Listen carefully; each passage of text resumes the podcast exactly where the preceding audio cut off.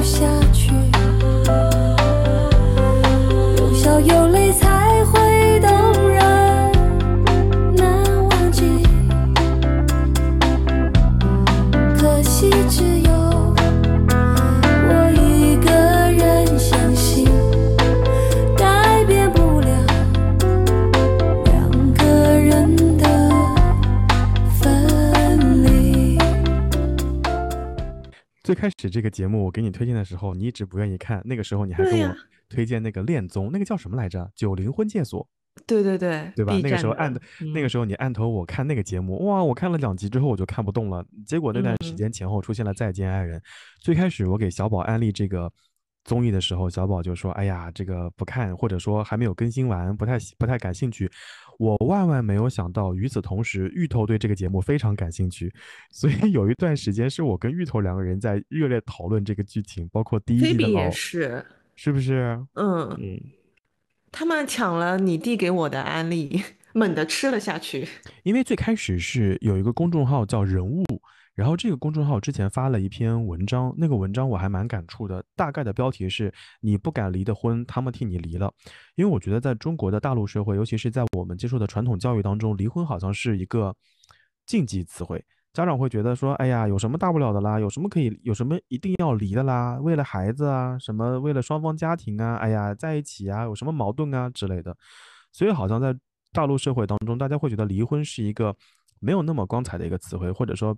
没有那么好。但事实上，之前我也听说过一个一个说法，说什么啊，什么社会文明程度越高，离婚率可能会越高，等等等等等等。其实这一点根本不重要，重要的是，我想真的去看一看大家为什么会离婚，以及真的有什么东西是能够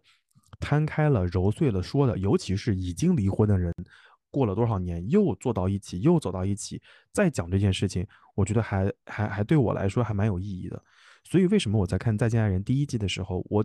有很多场景和很多镜头，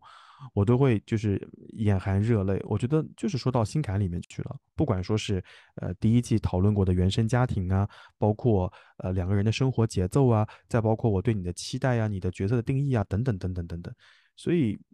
就像上一期节目我说，我说真的会有新婚燕尔在家看《再见爱人》吗？我还蛮怀疑的。没想到你和姐夫哥看的还挺认真哎，那时候菲比看的时候好像也是新婚燕尔。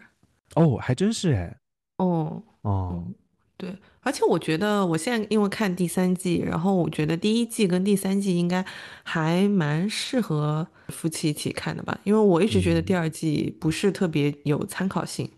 嗯嗯嗯嗯嗯嗯，哎，嗯但是但是我想说，虽然虽虽然说大家会觉得说第二季比较抓马一些，但我想想第二季的有一些问题其实还蛮实际的，或者说蛮现实的。就比如说、嗯一会儿我们会就我们就会聊到说，呃，像宋宁峰和张婉婷，或者说卢哥跟苏诗丁当中，有一些事情其实是没有放到这个节目上来来来讨论的，有些话嗯题可能没有办法拍成综艺节目的一些内容。所以我觉得可能暴露在我们面前的是是一部分问题，可能更重嗯要的是后面我们没有看到的一些问题等等等等。那肯定。反正一会儿我们会具体聊了。嗯嗯，哎，你说到这个，我跟你讲，那天可搞嗯笑了。我们在嗯看那个第三季的第一集的时候，嗯。就是老纪出场的时候，哎，不是，等一下哦，我们要嗯先提醒一下，呃，听众朋友，如果说你还没有看《再见爱人》的话，你可以去芒果 TV 稍微关注一下这个这个综艺节目。那因为我们在后面聊的过程当中势必会涉及到剧透，那如果你介意的话，你可以先看看完了再回来听我们的节目。如果你不介意的话，你可以边看边听，我觉得对你来说也是一个不错的体验。嗯，Sorry，你接着说吧。老纪，对，他不是模特嘛，然后又很自律，然后嗯，又很在意自己出门穿的衣服，是，所以我们当时看的时候就特别关注他出场的时候的穿搭。然后你知道当时姐夫哥是冷不丁的说了句什么话吗？嗯嗯，他说他以为他是宋宁峰啊。哎，真的，宋老师真的超帅，我觉得就是，宋。老师真的超帅。哎呀，到了四十多岁还能维持到他这个状态，我真是心满意足。当然了，我就是在想 Peach，因为 因为我目前的状态可能跟老王差不多。嗯，好了好了，呃，好嗯，的，好的，好的。那言嗯归正传，所以，所以刚刚我有说到为什么我喜欢看这个这个离婚综艺，而且我觉得，嗯，还有一件事情就是，呃，这个节目其实也对于我们这些即将进入亲密关系或者正处在亲密关系的人，其实还是有一些反思的。有的事情你可能没有意识到，你可能觉得也无所谓。就比如说，你可能会对你的伴侣提供提过呃提出过分的要求，而没有考虑到他的立场和感受等等等等。而这个节目可能就给了你一个反思。嗯，对对对，就是我还挺现在挺建议说，就是如果要看的话，可以跟你的对象一起看。其实大家有一个讨论，会对有会对未来你可能会遇到的一个问题。能够有一个提前的沟通，我觉得嗯，未尝不是一件好事。就上一次我们节目的时候，有朋友就是呃有提出，就是说呃觉得我好像结婚没有多久，这个时间就是没有一个参考意义。但是我一嗯直觉得感情的事情，它不是按照时间、年纪这个积累上去，他就越嗯有经验，他越能成功的一件事情。其实很多嗯，时候，比如说你看张硕，对吧？张哎，硕是我们这个，第三期第三哎，他季的谈了，他谈了多少年啊？他们两个十多年，从高中开始到现到大学毕业到到找工作，真的是白瞎了睡睡的青春啊！他谈了十年，他有任何长进吗？所以我觉得，如果说，一嗯，你是跟一个不会思考、不会反思的恋人在一起的话，你在一起时间再长，也没有什么进步，就是对你们俩的关系来说。所以我觉得，如果说你的恋人他愿意跟你一起看这个节目，并且去做一些沟通的话，我觉得这个就是看离婚综艺的一个意义，呃，意义所嗯在吧。嗯嗯，嗯嗯，当然意义都是我们人为赋予的啦。如哎，果在听节目的你觉得这个节目就是消遣时光的，看看中国这个大美西藏啊，sorry，大大美新疆或者大美川西的景色，哎，也不错。不是一个很好的选择。确实，这个节。目的很多壁纸，包括这个节目的配乐，包括还有括。线路都很值得嗯，参考。都很值得参考，所以我觉得这嗯个离婚综艺多多少少对对各位来说就是一举多得吧。嗯嗯嗯，嗯，是，好，那我刚才我们其实已经聊到了，呃，这这这个离婚综艺的三季嘉宾，呃三季的一些嘉宾，然后呃，我还蛮喜欢问的，就是在这三季的九对嘉宾当中，哪一对让你印象最深？无论是好的印象或者差的印象，让你印象最深的？嗯，你如果说印象最深的，那肯定是第二季的张婉婷跟宋宁峰，他那么啊，抓马，很难不让人印象深刻呀。嗯，好，难但是，但是我跟你有一个一样的感嗯受，就是一开始看的时候就觉得哇，简直就是个疯女人，但是到最后的时候，我是不讨厌她的。嗯，因为我觉得这个节目还有一个挺大的问题，这这个问题是我的视角啊，就是我觉得节目组或者说呃导演组在拍这个节目的时候，他的那个镜头语言其实是有一些指向性的，或者说包括那个呃配乐，包括那个节奏，包括那个灯光等等。所以其实如果还原到当时的现场，就是看那个完整的版本，或者说看到更大的视角，可能也相对会比较正常一些。那必须对，那肯定的，因为他？做综艺，他肯定是需要有一些这种冲突，对对对对对矛。盾的东西才能吸引你去看嘛。没错所以我是觉得在在第二集当中可能是因为导演组的镜头语言会让使得张张婉婷这个疯疯癫癫的形象被被夸大了。但事实上我后来看到第三集或者第四集差不多半途往后的时候，我慢慢能够理解他了。哦，然后到最后的时候，他跟宋宁峰说开了以后，我我差不多知道这个事情到底是怎么回事，我可能有了我自己的理解。嗯，对，但我觉得就是说，节目组他还是有一点人性的，就是他后面还是展露了 很多张婉婷不同的这个嗯角度的样子。比如说，他在帮苏苏他们那一对在分析的时候，然后包括他们呃女生在一起就是游玩的时候，你会觉得他他作为一个朋友，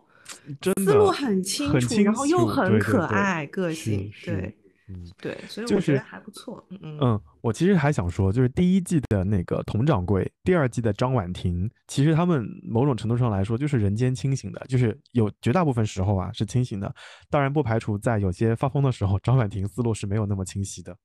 嗯嗯，嗯，对哎，所以所以我还想问，就是在这么多嘉宾当中，如果让你选一个最喜欢的嘉宾，你会选谁呀、呃，一个吗？当然只能选一个啦。啊，当然好吧，你你可以选两个，一男一女。我最喜欢的嘉宾，女生的话，我比较喜欢佟掌柜耶，哦，嗯，然后男生宋宁峰，我选不出来。男很生里面，男生里面很难，我选不出来。对，所以我只能选宋宁峰，啊，至少啊帅啊啊 而且他脾气真的很好，嗯，嗯，就张婉婷，她上辈子是拯救了银河系吧？就就姐夫哥是这么说的，他说才能遇嗯到宋宁峰这种男人。嗯，就是呃，佟掌柜我也我也想选，但我觉得佟掌柜，嗯，可能跟我郭姐相比，我可能更加愿意选郭姐。虽然虽然说到了第二季，到了第三季，很多人在弹幕当中开始画风已经发生了改变。最我不知道你有没有后来重新复习过那个《再见爱人》第一季，最开始的时候，与呃弹幕基本上就是倒在郭姐这边，大家把张赫说的不像个样子。但是后来到第二季的时候，大家又从头去复习第一季，尤其是在看到那个《爱情三十六问》的时候，在那个弹幕当中，大家又开始说郭姐这个太清高了，这个郭姐什么时候该严肃，什么时候该轻松，她也弄不清楚。所以舆论嗯就是弹幕也有一些一些改变了。但不管怎么样，其实综合来看这么多季，我最喜欢的是郭姐，就是嗯郭柯宇啊。我觉得嗯郭柯宇就是那种，嗯，怎么说呢？他就是属于看透了人生，经历过了很多大风大浪，然后又又愿意回到人间重新过日子的那种那种那种形象。他也知道你的啊、痛苦，他也知道他的问题所在，就选择好好过日子嘛。所以这是我我对郭姐的评价。尤其是后来呃有一个那个回访的综艺，就是杨迪又重新回访了那些恋人，呃，sorry 那些嘉宾，你有看吗？有又见爱人，你可以找找看，就是杨迪又回访了这些嘉宾，第一期就回访了郭柯，然后我当时不是跟你说，我说郭姐其实离我家很近嘛，就当。时我说我要做郭姐的野生粉丝，anyway，就他他在节目当中，在那个那个回访节目当中体现出来的他对于生活的热爱，然后嗯。比较接地气，我还蛮喜欢的。所以对这一季呢，你对这一季三三对嘉宾的一个初印象是怎么样的？以下我要得罪一些人了，对不起了啊。坦率来说，当我知道傅首尔要上这期节目的时候，我是有点眉头一皱的，因为跟他个人陈述的一样，我并不感觉他的婚姻好像出了一些什么问题，所以我觉得他来上这个节目是是为了什么？这可能跟很多观众的困惑是一样的。第二个就是傅首尔在在《奇葩说》这个节目当中营造的那个形象，所以我就不自主的带入到这个节目里面去，我会感觉有点吵，就是这个离婚综艺就是那种安安静静的、全员 emo 的，然后来了一个傅首尔这样的形象，我会觉得有点吵。但后来看到这个节目里面，哎，我发现，当然了，目前只更新到第二集啊，我不知道后面会不会就是傅首尔没有没有忍住会会恢复他的恢复到他的节目的状态。那到目前为止，我还蛮惊讶说傅首尔这个这个这个形象的。当然，这不是我要回答你的问题了，就是在这期节目当中，嗯让我印象比较深刻的是老纪，哎。嗯嗯，就是那个那个第三对嘉宾，我觉得他这种形象，其实，在当今社会，尤其是在一些大城市当中，还是蛮常见的耶。就是他们可能是从学生恋，或者说呃从校园恋爱开始，然后年纪小的一方处在校园当中还是学生的状态，然后年纪大的可能是他的老前辈，然后两个人在工作的当中产生了一些呃情感，后来越走越深，然后最后就走到婚姻当中去了。结果呢，小姑娘有一天长大了，突然发现就是老前辈的这些建议啊用不着了，翅膀硬了，然后老一辈就会感到一些失控，感觉这个小孩好像不受我的控制，然后他们的年龄悬殊有可能会比较大一些，可能没有一些共同语言等等等等，所以我觉得这种这这这对的这些故事，可能在生活里还是蛮常见的，所以我对他的印象还是蛮深的。除了呃这个故事背景之外，我觉得印象更深的可能就是四十多岁依旧很自自律这件事情。那还有一对呢？张硕吗？嗯哼，你们快点离吧，好吗？你们我疯狂点头。你们快点离好吗？就是我们、嗯我们能不能把这一队的这个配额换另外一队再上来，对吧？就是 你你可以换，嗯，之之前开玩笑说换孙怡，对吧？那那孙怡可能不想自己流量那么大，你换任何一队，换素人可能都比这队理智一些。我觉得睡嗯睡太不容易了，是，对吧？嗯很同意。嗯，嗯好的，这是你对三队的一个初印象，对吧？嗯，是你呢？嗯，我也按照你这个顺序来说，第一就是我对于傅首尔的感觉跟你是一样的，就在最开初开始的时候，呃，我不喜欢他的一个原因是，就像你说的，就是他在《奇葩说》里面给我的感觉就是，嗯，他写的关于婚姻的段子会让我觉得有点像幸福的说教。所以我也不知道他为什么会突然来上这个节目，以及呃他的那个笑点，就是他段子的笑点，我我我踩不到，所以我经常会觉得他有点为了搞笑搞笑，所以我对他是很一般的。但是哎我看完第一集之后，我嗯改观还蛮大的，是吧？嗯。嗯，就我觉得他还蛮真诚的，以及我觉得就像那个黄志忠说的，他能够把自己这个问题。就是袒露在公众之，嗯、公众的面前，我觉得是真的是鼓了非常非常大的勇气。他相当于就是嗯把自己的人设给推翻了嘛，对是吧？是是是是，我觉得过、嗯过往的三对三季节目的九对嘉宾吧，他们一定是鼓足了巨大的勇气才能够迈向这个节目的。当然，可能对于傅首尔而言，他的压力或者就会更大，因为更他其实对他其实已经比起一些呃，就像之前上的一些我们不太认识的明星来说，他相当于是大家都是认识他的了。就是在线的明星吧，有点像。对对对，嗯嗯然嗯后还有一个就是，我觉得他们这一对，就我觉得节目组其实蛮会找找对象的，他每次哦找的样本其实都有自己的特点。所嗯以像他们这一对的例子，也会让我在思考，就是说，真的我们现在说倡导男女平等，但嗯是这种男弱女强、男主内女主外的婚姻，是不是在现实当中真的可行？我我嗯现在是打一个问号的。明白明白。就哪怕说当当时大家就像他们一样，当时大家是达成了一致的，以及大家在生活当中也各自。呃，很好的在完成自己分内的工作，也没有任何的矛盾，但是这个日子就是过不下去了。所以在现实生活中，这样子的婚姻是不是有可行性？我现在就还蛮疑惑这点的。明白明白。刚刚是你对呃这个傅首尔这对的印象，然后后面两对呢？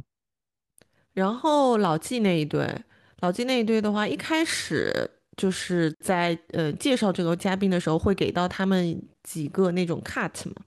啊，我就记得我一开始看到看到他们相处的那个片段的时候，我是非常非常同情女生的。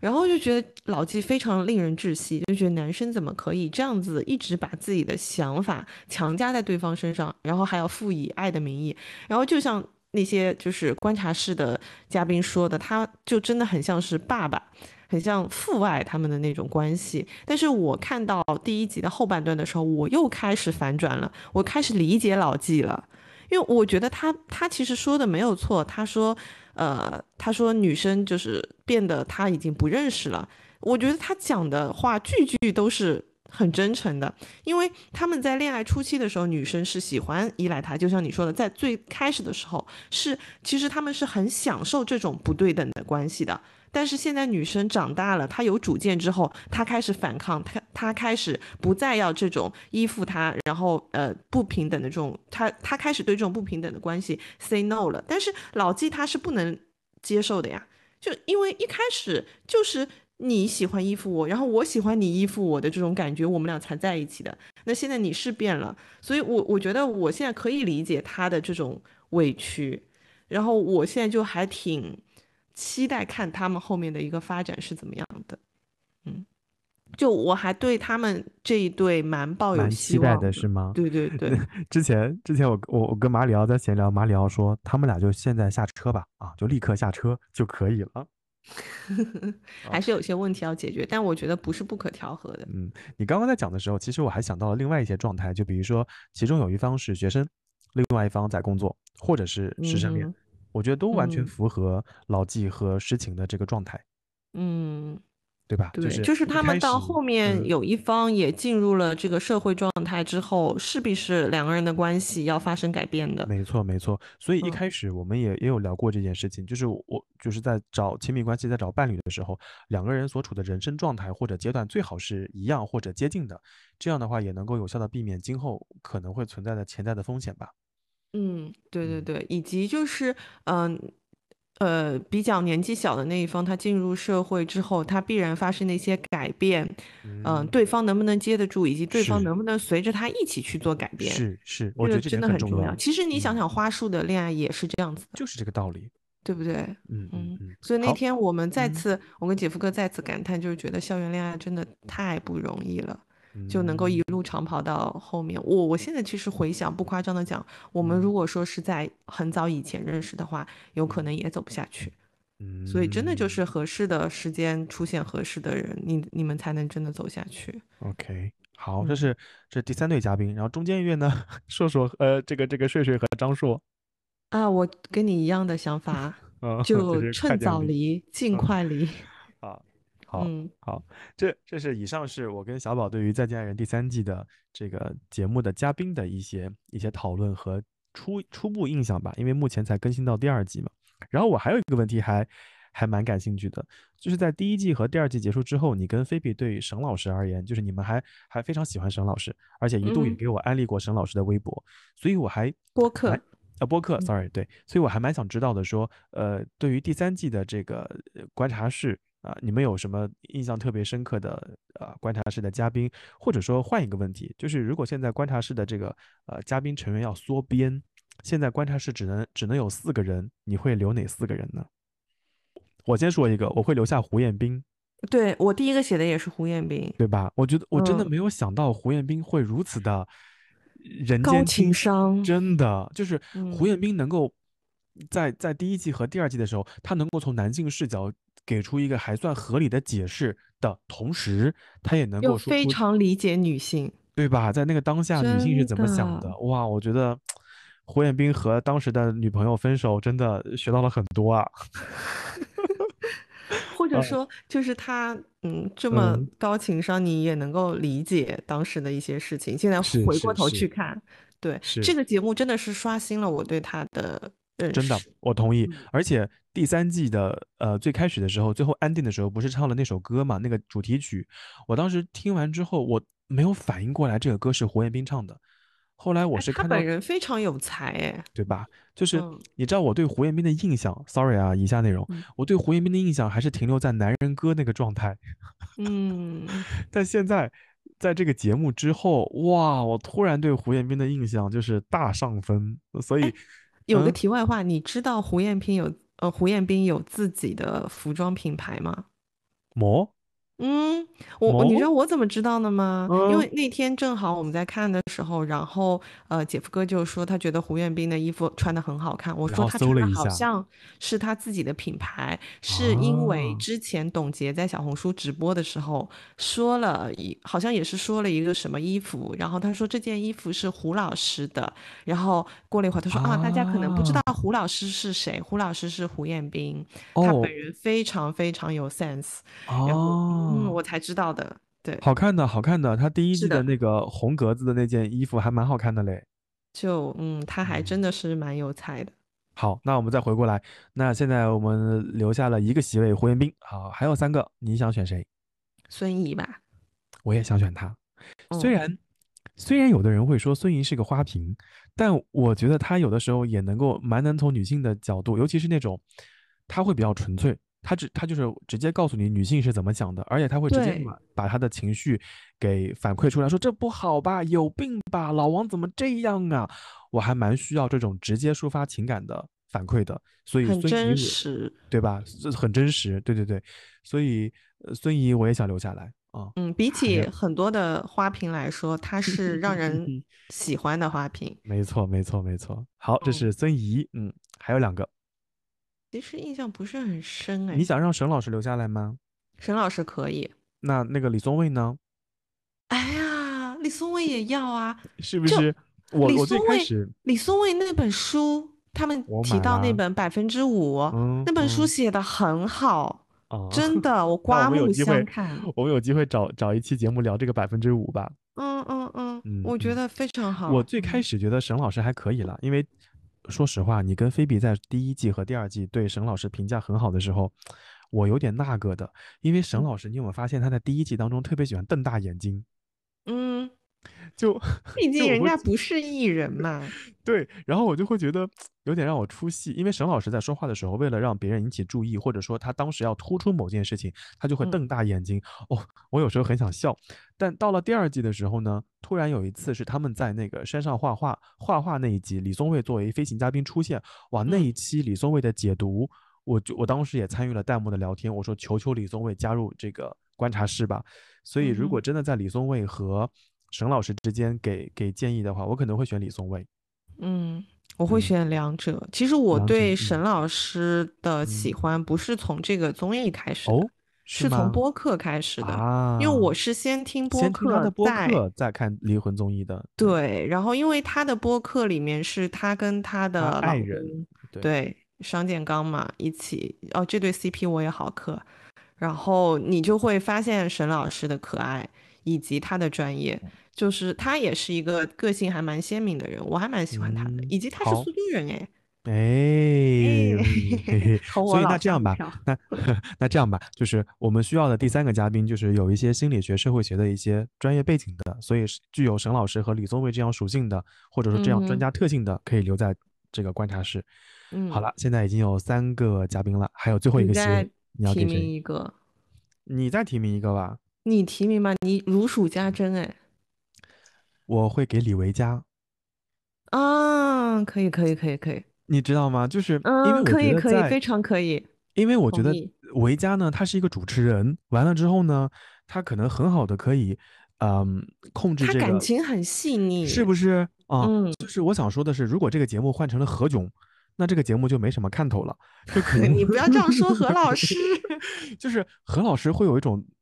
你应该说这个节目如果换成了大张伟，那就没什么看头了。那那那也不好说。张大张伟老师婚姻生活也很幸福的。Anyway，我我我们重新说，就是我觉得维嘉没有端水，然后呢，维嘉啊呢又做过恋综，然后呢又做过什么其他的一些跟婚姻相关的一些节目，所以维嘉不是开玩笑嘛，说嗯他作为《再见爱人》在情感类节目当中他做了个闭环，所以我觉得维嘉的视角还是还是蛮好的，这是一个。嗯第二就是他能够。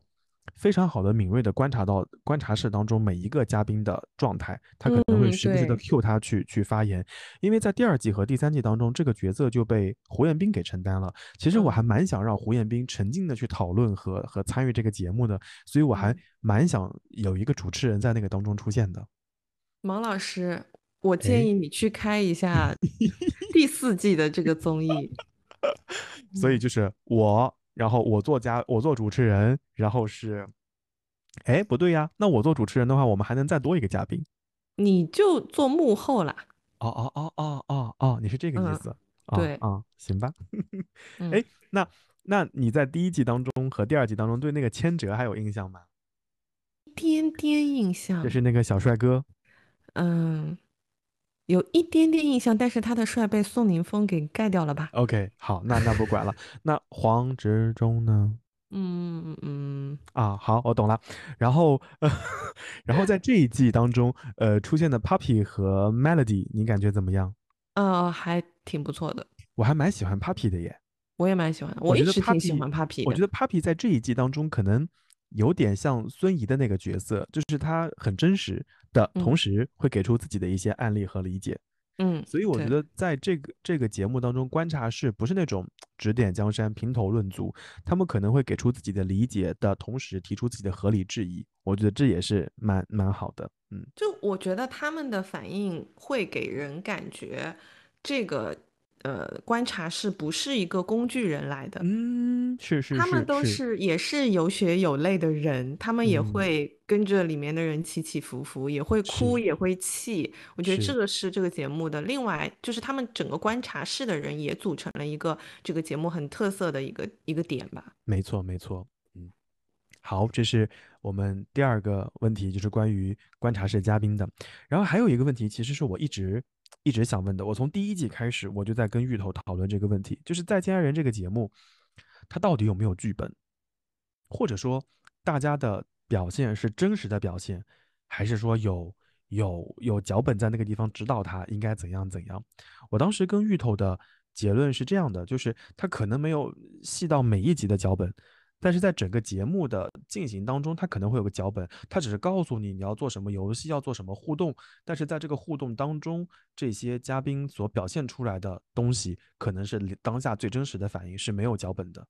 所以嗯在第一集当中，张赫跳那个新疆舞向郭柯下跪，甚至把郭柯这个逗得咯咯笑，郭柯跟张赫有更加进一步的肢体接触的时候，包括张赫的眼神里面透露出那种失望和绝望，或者有点沮丧，我觉得可能不是剧本能能能想到那么细的。嗯，当然，当然这不是，当然这不是我的问题了。我的问题是这嗯样的，就是在第一集当中，我们第一次看这个节目，哇，好新奇哦！到最后大家做决定的时候是要上车或者下车，哎，所以第一季其实就是一个盲盒，大家觉得还挺有意思的。但到了第二季，你会发现嘉宾其实对这个形式已经非常熟悉了，所以在这个节目当中，张婉婷曾经讲过一句话，就是到最后我就不下车了，或者怎么怎么怎么样。他们其实已经知道这个节目最后的选择形式，他也知道自己到最后每天要填这个离婚卡或者不离婚的卡，到最后做出选择。所以其实，在第三季当中，这些这些嘉宾他们也是知道这件事情的。所以我想问的是，呃，如果你是节目组，你是制片人，你你会对最后的选择环节做出什么样的调整和设置呢？毛老师，这一期是什么制作人入编考试吗？哈？没有啦，就是想听听看你看了一两季之后你的想法啦。我没有研究那么多哎，哦，我我跟你说我觉得我觉得啊，就 OK 的啊，因为我觉得即使他们很知道后面的流程是怎么样，但是感情的事情，我觉得他们不到最后一集，不到那个点，他们的心永远都是在纠结的。嗯，嗯，所以我觉得这件事情本身已经让他们备受折磨了，他们可能并不会再去关注说，意哎，啊后面还会有一啊，些这个节目有什么惊喜给到他们，他可能更嗯。更关心的是他的恋爱恋人，他即将失去的恋人是不是能够给他一些惊喜，让他们的感情可以重新重新有一些不一样的走向。嗯，我我嗯上周不是去了那个乌兰巴托嘛，然后乌兰巴托的郊外都是一些山，我当时拍照片给我的朋友看，给我的同事看，然后他们正好在看《再见爱人》，我就拿 P 图软件在上面 P 了四个字“再见爱人”，然后我同事说完全一样。后来我就想，我说要不然这样吧，《再见爱人》第八季就把这些嘉宾全拉到乌兰巴托来拍，就是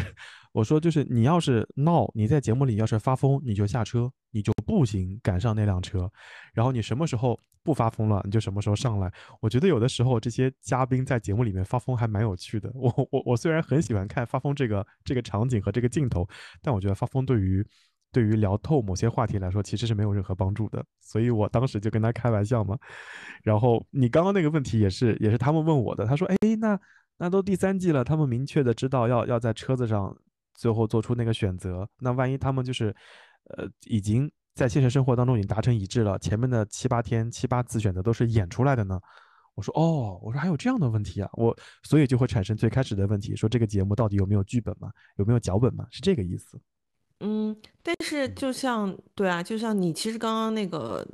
那句话已经回答了你刚才的那个嗯问题，嗯哪怕。嗯说你前面所有的都是演的，因为他们里面有些人确实是演员，嗯他可能会不。自觉的为了你的荧幕形象你去演，就是他可能不是故意要演的，但是他就是嗯不自觉的就去演了。那嗯，我觉得也是到最后一集，你不得不要做一些决定的时候，这个时候你是没有办法违背你的内心的。嗯，嗯，对，所以我觉，得有没有剧本，就像你说的，可能剧本就只是说我们在某一个环节我们会设置什么样子的一个流程，然后其呃其中的很多东西是你们自由发挥，但是可能他们发挥的百分之一百当中，呃节目组挑了当中比较有冲突矛盾的百分之二十放给大家看，因此这个冲突跟矛盾就放大了。那大家看到的其实也不是他们在整个节目过程当中每一天的所有的反应，嗯嗯，对。但是就像我们前面对一些呃嘉宾的初印象和后面其实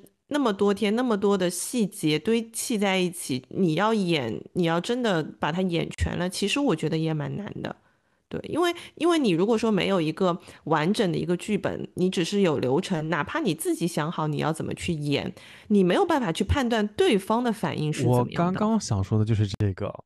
对啊，对啊，所以哦我觉得，嗯，就，嗯，我觉得还是 比较真实的吧，可能嗯百分之七十是比较真实的，嗯，对，可能还有三十就是剪辑以及不自然的，就无意识的一一些演的成分，明我觉得这些都 OK 的，对，嗯嗯，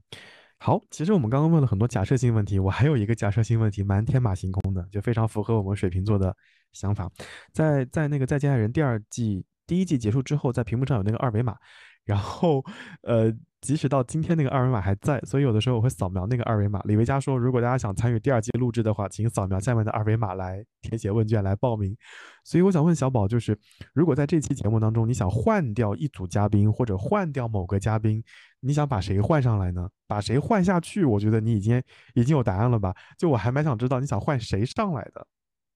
哎你这个呃题目的原来的前提是说是在理想的情况下，也就是说换谁都可以吗？哦，那嗯，对对对对对，是吗？嗯那也是就是说，呃，他们不一定是现在还都处于单身吗？对呀，因为这个节目当中，《再见爱人》他所适用的对象其实就应该是，呃，已经离婚的，或者处在婚姻冷静、离婚冷静期的，或者说有了离婚的苗不不。不，我的意思是说，理嗯想状态下就是可能一方已经又 跟别人结婚了，就是意难平的那种。哦哦哦哦，你是这个意哇哦！我湖南卫视，你们听到了吗？芒果台理想情况下嘛 你，们听到了吗？哦，你是这个意思啊？嗯，哦，有点像世纪大和解那种，哦哦，就是黄子佼跟徐熙娣那种样子是吧？嗯，对哦，那啊，你那你倒是说说看呢，我听听看呢。啊，我要换掉那个，反正你知道的嘛，就那个啊巨婴啊啊代表。嗯，嗯，对。然后我想换的嘉宾是最近要在上海开演唱会的周杰伦和蔡依林。哦，那你真是，那你要这么说的话，我觉得娱乐圈有很多人可以上来了。我跟你讲，我还哎，想请这一对我真的超级超级意难平，就而且现在不是网上会有很多人去挖说当时周杰伦写的哪些哪些歌是给哪个女朋友写的，就是给侯佩岑写的啊，还是谁谁谁写的，然后我都会，就是我在听那些歌的时候，我不自觉的，特别是暗号那一首，我都不自觉的带入的都是蔡依林。而且我一直觉得他们当中确实就是有一段的，因为不然的话，当时周杰伦跟侯佩岑在一起的时候，蔡依林不会反应这么大，就是把他所有的新歌都下掉嘛。所以这一对我是超级意难平，我很想听一下他们的故哦事。那你真的是天马行空了呢，这位宝女士。哦，对啊，我就看到你说在理想的情况下嘛，哦，那如果你这么说的话，我还愿意请另外一位嘉宾呢。嗯，我想请五月天的玛莎和梁静茹，哦，这一对也可以，这一对非常可以对吧？就是啊，我们好八卦哦，真的是，我，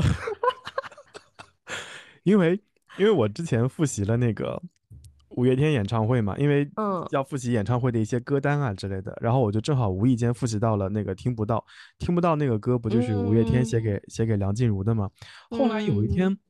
无意间真的很无意，我就复习到了一个一个视频，然后那个视频里面就是五月天跟呃梁静茹的歌的隔空喊话。五月天有首歌叫《约翰列侬》，你有印象吗？我知道，那首歌里面不是有说叫一颗红豆为何想单挑这个宇宙？嗯嗯嗯。后来梁静茹有一首歌叫《情歌》，然后在那个嗯情歌里面有一句话就是一整个宇宙换一颗红豆。嗯嗯嗯，call back。你你磕到了吗？当然了，当然哦这两首歌毫无联系，而且创作的 创作的人之间，他们的作词人之间并不承认有这样的呼应，但对于歌迷而言，他们就在磕这件事情了，所以我还蛮想让他们两个人来聊一聊这个的。哇，原来你晚上不睡觉都在研究这些东西啊？真的，我跟你讲啊，有一次啊，五月天演唱会啊，就请梁静茹做嘉宾啊，然后结果嘞，陈信宏这帮嗯，人就躲到舞台的另一边，就留下了玛莎跟梁静，茹在台上唱《听不到》这首歌。时隔那么多年，两个人再次同同台。当然，从当时的报道来看，就是他们俩的确在一起过，然后嗯，玛莎真的很爱，就是甜甜真的很爱梁静茹，但是他们梁静茹对外并不承认有这段恋情所在，所以也很伤玛莎的心了。所以我们也是有点意难平的了。嗯，我嗯，还有一对，我的想象力，请说，王菲和梁龙，谁？梁龙，哦？我等一下啊，你先说，我查一查。哎，为什么这个题有点超纲啊？嗯，你说说看呢？你你你先查一下，你知道他是谁吗？啊，就是你最近在磕的那个乐队。哦，啊，好，我知道了，我看到了。他们嗯，俩的恋情是姐夫哥告诉我的。哎，这个我我姐夫哥真的啊，看不出来啊。嗯对啊，磕这种东是，西，对，就是我要，我们之前是在演唱会音乐节那一期的时候，我讲过，呃，我们好像在去年反正讲到类似的这个乐队的时候，有提到过二手玫瑰。我现在要向所有二手玫瑰的粉丝道歉，真的，我觉得二手玫瑰非常的有魅力，以及梁龙本人非常的有魅力，就越看越上头，越看越喜欢。然后我现在非常能够理解为什么王菲当年会跟他谈恋爱，嗯，所以我非常想听他们的故事，所以这是我第二对 pick 的人选。王菲说：“管好你自己。”啊，天呐，我们真的真的天马，真的很天马行空哎！哎，你刚刚这么一说，我真的完全没有想到，你知道吗？我脑子里还在想谁呢？我还在想孙怡和她的这个前夫，啊，然后包括那嗯，个 Melody 和她的讨厌的前夫。你这么一想，哇塞，我这个思路瞬间打开了。你知道我还想到了谁吗？请说。谢霆锋跟张柏芝，哦，这个我也蛮想请他们上来聊一聊的呢。也是当年很，对不对？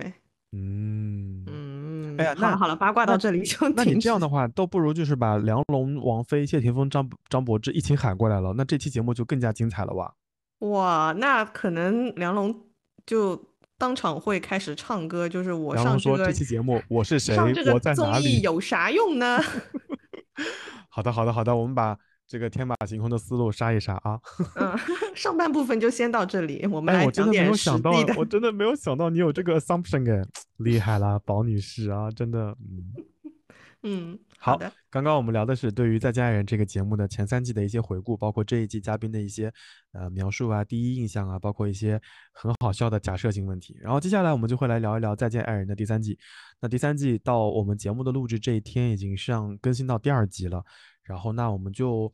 就不按顺序来了吧，我们就呃按我们的第一印象、第二印象或者印象最深刻的顺序来说说看。那我想说的第一对嘉宾其实是刚刚讲过的老纪和诗情。嗯，然后嗯，我在看弹幕的时候，很多弹幕在说说什么诗情什么老纪是在 PUA 你之类的。我脑子里印象非常深刻的一个画面，就是当时诗情去付鹏家，就是最近半个热搜人物，就是也挂在热搜上。就付哎，鹏，你真的看得很仔细仔细耶，我没有发现那是付鹏的家。我应该没有说错，那就是付鹏哎。哦，嗯真的嗯，是。然后，他们当时在当时那个镜头的语言是老纪说，呃，诗晴有他自己的活动，然后诗晴跟朋友们都玩得很开，说什么啊聚一个吃一个喝一嗯，个玩一玩之类的。然后当时镜头就 cut 到那边去了。就他在阳台看书嘛。呀，然后当时的故事嗯是，呃，诗晴就要出门嘛，然后随便穿了个衣嗯，服就出去了。老纪左思右想，感觉不搭配，后来就闪送了两双鞋，闪送到了付夸张。家。然后后来我就暂停下来了，因为弹幕上出现了很多让我想停下来的东西，他们都在说 PUA 了，说老纪你在 PUA 诗情，或者说诗情你被 CPU 了。所以我想问问看你，你对这件事情的看法，或者说这件事情真的是 PUA 吗？我觉得大家现在滥用 PUA，就跟大家滥用抑郁症、滥用我们上生家庭期讲的，原生家家庭是一，样的。嗯对，然后所以我我觉得是这样子的，就是 PUA 它是有意识的，甚至是它的初衷是恶意的一种打压跟控制。但是你看到下半段，你就知道老纪他是真的出于为对方好。就像节目当中很多人说他像父爱嘛，那就像你从小你的父母。可能他不了解你的喜好，然后打着为你好的旗帜去让你做你不喜欢做的事情，你能说你的父母是从小到大都在 PUA 你吗？不能吧。所以我觉得这个东西最主要的是你要看他的初衷是好还是不好。如果初衷是好的话，我就不觉得这是一种 PUA。他只是可能他表达爱的一个方式不太令我刚刚就想说。这个，就是老纪表达爱的方式。我我我这几季可能这几期节目，我一直在重复的一件事情就是笨拙的表达的方式。老纪可能会出于说，哎呀，我为了你好，我想让你出现在大家的面前更加光鲜亮丽一些。万一在路上遇到了一些工作伙伴，你的整体形象会好一些。老纪可能考虑的会多一些，但他表达的方式呢？又相对的呆板或者呆滞一，就是单一一些，也就像我们前面讲过的一件事情，他并没有把这个意图清楚的告诉告诉给事情。那当然，事情可能也也需要跟老纪传递的更加清楚一些，说我今天出去就是就是 casual 一下，我就是想跟朋友一起喝喝茶，快乐快乐，我就打车去打车回，路上不会遇到任何人，说不定事情把这个事儿跟他说清楚了，老纪就可能不会再去。快递这两双鞋子了，我是我是这样的嗯想法，所以当嗯弹幕出现说老纪在 PUA 事情的时候，其实我有点皱眉头的，我有在停下来想说这件事情到底是不是 PUA。嗯，所以我们的观点是一样的，我觉得就不是 PUA，对，是就是是其实就像你说的，就是他所嗯表嗯他这么做，他所表达的东西，其实还是希望事情变得更好。但 PUA 是反向的，PUA 我觉得是为了达到自己的一些自私的目的，让对方听自己的话，或者是为自己所用，而去嗯。辱骂或者是贬低、伤害对方的自尊心，直至对方的自尊心崩溃，我觉得是非常恶意的一种手段。就不要这样说老纪。我我记得当时有一个镜头是老纪他说以前出去所有的行李都是他收拾的，然后突然有一次，呃，事情就把所有开打开，装了他自己的衣服，然后老纪回家发现他整理的衣服全在家里，对他那嗯个时候那个伤心的眼神失落的，啊，非常失落，真的看着就好心疼。是个错误？从甜蜜一路到痛苦，原来未必越拥抱越相处，就了解彼此越深入。爱你怎么会是个错误？从天真悲伤到清楚。感情不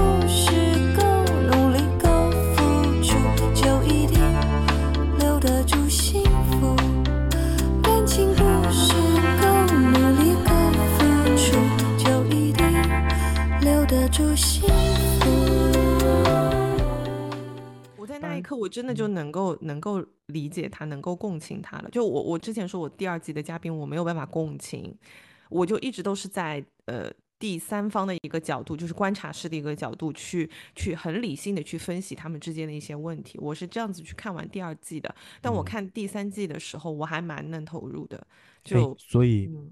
会想到一些、一嗯些案例，想到一些以往的哦不成功的经历，想到某一些人，就我是可以共情他们的耶。嗯，明白明白。所以我的假设性问题又来了呀。如果嗯在在那个当下你是实情，你会如何去解决和处理你跟老纪目前存在的问题呢？我觉得这个不是能够一蹴而就的问题，我我这里面，嗯嗯，我我我先打断你一下，对不起，我刚刚有一句话没有说完，就我突然想到了上一季，我们有朋友提问说父母催婚，然后如何让父母不要再催，然后要嗯。面对父母的压力，我觉得跟这道题的答案是有点相似的。我们在嗯。上一集当中说，呃，你要跟父母沟通一下，说一说你父母的这个呃你的你的人生计划，然后让父母知道说，哦，你其实是有在规划的，只不过当下没有这个打算，然后让父母参与到你的生活里面去，让父母确认你能过得好，然后父母就可能不会那么焦虑有压力了。我觉得如果真的换到诗情跟老纪也是一样的，就不妨让诗情主导一次，让诗情来设计一下老纪的穿着，一起出去玩的一些行李啊之类的。然后两个人如果有一些共同的工作，让事情来对接。在这个过程当中，他如果能够很好的处理这些事情，且最后的结果还不错，能够让老纪放心，放心加引号了，那我觉得以后的相处就可能会更加融洽一些。我我是这么想的啦。嗯，但是有这个前提会有一个问题，就是嗯，你怎么说服老老纪让老工纪放手？对吧？嗯，对对嗯，对，所以我说嘛，就是可能会更焦虑。是是是，就是非常理想的情况下，嗯，嗯，因所以我觉得定是需要有时间的，或者，说我们嗯、呃不讲说把老纪的一些工作交给诗情去打嗯理，或者说嗯就让老纪去制造，就是让事情制造一些机会，让老纪能够看到他工作的时候，嗯，他所照顾的这个小女孩，她长大了，她自己。有独当一面的能力，对对，可以让嗯，他看到这一些，以及我觉得其实诗情他在这些问题上的一个表达，呃，我觉得并也也并不是很好。就虽然说老纪嗯，的这个表达方式也不好了，但我觉得事情他呃他会经常去询问老老纪说：“我这样可以吗？我这样可吗？以吗？”没问题吗但是？他的他的这种问法，我觉得其实并不能起到什么效果。他他是带这种很委屈的这种口吻在问啊，我可以这样做吗？但他心里面其实是不服的。那我觉得其实啊，你是可以换一个方式去去表达你的这种情绪，以及他其实呃，他说他他有表达，但是他的表达其实往往是在他们争吵的时候，他就会呃说出类似说是呃，反正你说的都是对的喽，反正我怎么样都不怎么样，就是你现在说完了，我可以。说了吗？就他会讲这嗯种话，嗯嗯，对对对，就是这种嗯很幼稚的表达。那这种这个时候的沟通其实是无效的，只会说是嗯。激化矛盾嘛。明白，对，明白，明白。哎，嗯那如果我们把这个他们这对关系抽象出出来，就是在在呃亲密关系当中有一对曾经帮助我成长，然后我是属于相对弱势的一方，然后现在我也长大了，我也我的羽翼也相对丰满一些了。那对于这种亲密关系的相处，你觉得有什么小小的建议或者你的看法吗？就像刚刚说的，就是你在成长的过程当中，你要让对方看到你的成长啊，就跟父母的案例是一样的。嗯，是我我我是觉嗯得就是这些问题其实抽象出来都是一样的。当嗯当你跟对方处于能量不均衡的状态，尤其是一开始悬殊很大，后来慢慢补齐了，然后对方甚至可能处于一些劣势的状态，你越需要考虑到他的一些感受，你需要不一定说是证明了，你需要做给他看，就是没有你的帮助，或者说在你给给予我的支持没有那么多的情况下，我也能过得很好。我觉得如果有了这件事情的存在，可能他们的相处会更好一些。嗯，对，而且嗯，其实这个我觉得也跟像老纪这样子的角色，他本身能不能接受新的变化，其实也蛮有有，关系的。嗯哼，嗯，嗯，这个是需要双方共同去努力的。嗯对对对，嗯，因为像像我的话，我之前，呃，你知道我以前是不下厨的，嗯，对，哎，对，你，现在居然嗯开始做饭了，连你妈都很惊讶，她都没有吃过你做嗯，的饭呢。对啊对啊，因为我我以前是一个非常怕火的人，对，但是然后然后姐夫哥也比较好的一点就是他以前是不让我下厨的，就是我嗯们在之前我我也跟他坦白过这件事情，然后他也非常理解，他说没有关系，我会做饭。但后来的话，我现在有尝试，其实我有几次呃回去早了之后，我先开始烧饭，然后他回来他会把我赶出厨房。那这个时候的这种呃这种感觉，你有没有觉得就是像是一个长辈跟一个小女孩的这种关系？但现在就不会这样子。其实我后来就慢慢的有。呃，自己做一些菜啊，做一些饭啊，然后他尝了之后，他觉得哎挺好的，然后而且他在这个时候，他不是像某一些呃男性，或者说也不是说男性吧，就某一些人他会呃继续指教你说，哎，你这个蛋炒的有点老了啊，你这个什么什么，他每次都是给我鼓励的，说哇，我老婆真棒，就是双方我觉得这个当中也确实是需要有一些互动的。就我改变，你接受我的改变，并且你肯定我，然后才会循环下去。所以我觉得这个里面就是不能单独去说是老纪或者是诗情他们有问题，是他们俩共同在这个亲密关系当中，其实大家都有需要要改进的地方。说好了录离婚综艺的节目，怎么又塞了把狗粮在我嘴里呢？我做错了什么呢，宝女啊，我不士？是，我不是故意的。就突如其来，我还在想说，哎呀，嗯这个故事好，我说我一会儿还能对老纪跟诗琴再多说两句。哎，狗粮来了。啊，嗯好呢，因。为 因为我我我举个反面教材说的那个一点，就是我父母之间嗯。的话，就是属于我爸爸，也是我爸爸先开始下厨，然后他嗯。是教我妈妈，要求我妈妈去下厨，但嗯。我其实已经觉得我妈妈做饭做得很好了，但是嗯。在那么多年我跟他们一起相处的时候，每一次我妈妈下厨之后，我爸总是会对她做的菜有所指点。嗯，然后这个时候我妈就会很不爽，她就说：“那嗯你觉得你做的好，下次你来做呀。”嗯然后这个时候我妈还会表扬我，我我觉得也有可能是从那个时候我就有这种意识，就是我觉得我不做我就不要逼逼，嗯就嗯你给我什么哦我就吃什么。真的所以，我妈在这点上面，她就觉得我特别好。嗯，这件事情真的放大到，嗯不管说是任何一个亲密关系当中都是都是一样的。我现在脑子里有无数过无数个这样的场景，就在对，我所以其实底层的逻辑就是没有谁应该天务生对有义务去为你做什么，以及并要做到你满意的程度，对不对？真的我所有人家做的事情，你都应该要有一颗感感恩的心吧？我觉得，或者说你有你严苛的标准，你觉得对方可能无法 get 到你的标准，你就提前说让对方不要做，然后留给嗯你做，或者你自己做，你自己做，对，你就不要让这种不愉快的事情发生啊！你又要求人家。对你又希望对方在这个家庭里面做出一些他应有的贡献，又觉得这个标准达不到你的要求，那我觉得你就别过了，你自己过就可以了。嗯嗯嗯，嗯对。好哎，呀，这是这是第一对，然嗯后第二对，哎呀，那就逃不了了，那对就比较头疼的那对。我之之前我我没有想过，你知道吗？因为他嗯们的这对组合，在我看来，我因为先导片里面有介绍过他们的这个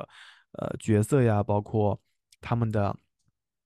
呃恋爱的故事啊之类的。我看他们的工作也好看他们的相处模式，呃这种这种文化水平相处模式也好，我没有想到他们会有这样的问题。我想到的可能是张硕要玩游戏，张硕比较忙，然后没有什么生活，家里乱糟糟。我没有想到是是这件事情。对，是的，就看先导片的时候，你觉得他们俩没什么问题，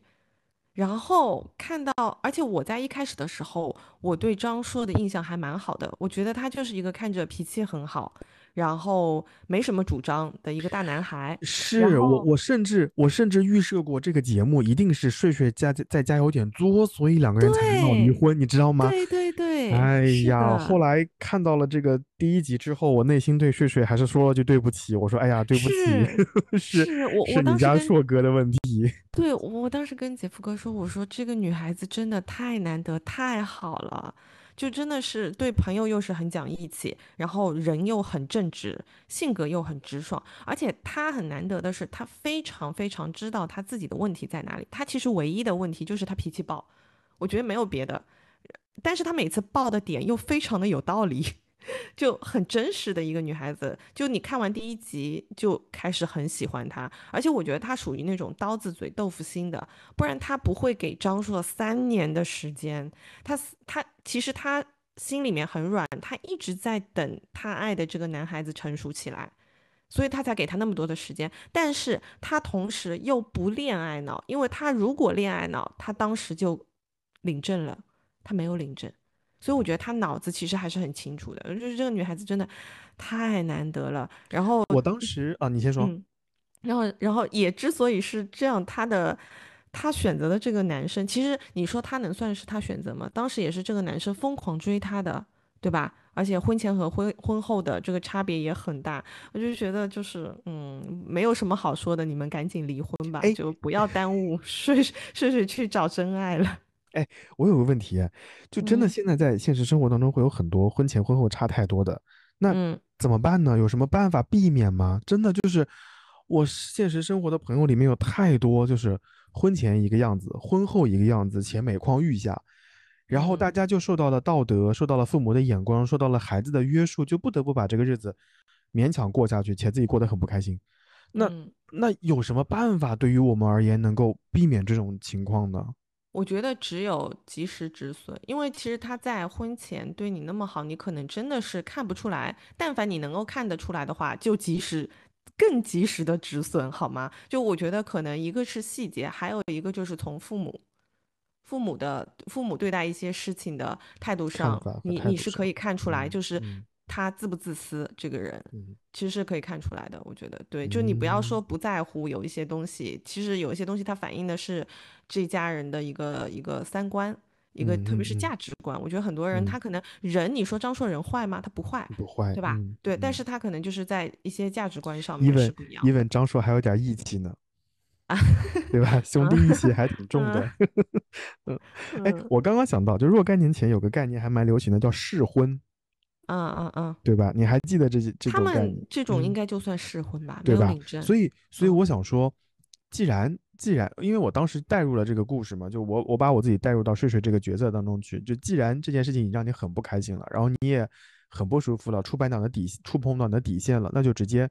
谈崩掉了呀。但其嗯实睡睡还是愿意再给张硕机会去改，就是他就在等他的硕哥能能够把这个事儿给解决了。我已经嗯，给了你那么多提示和信息，希望你办这个事儿，他没办到。我觉得他们上这个节目是睡睡给张硕的最后一次最后一次机会，包括他们争执嗯不下的问题，其实之前张硕从来都没有正面承认过他错了，嗯所以他嗯其实也是想要让公众来给自己评个理的。对，这个真的可能是最后一次机会。是，我觉得张硕这种这种呃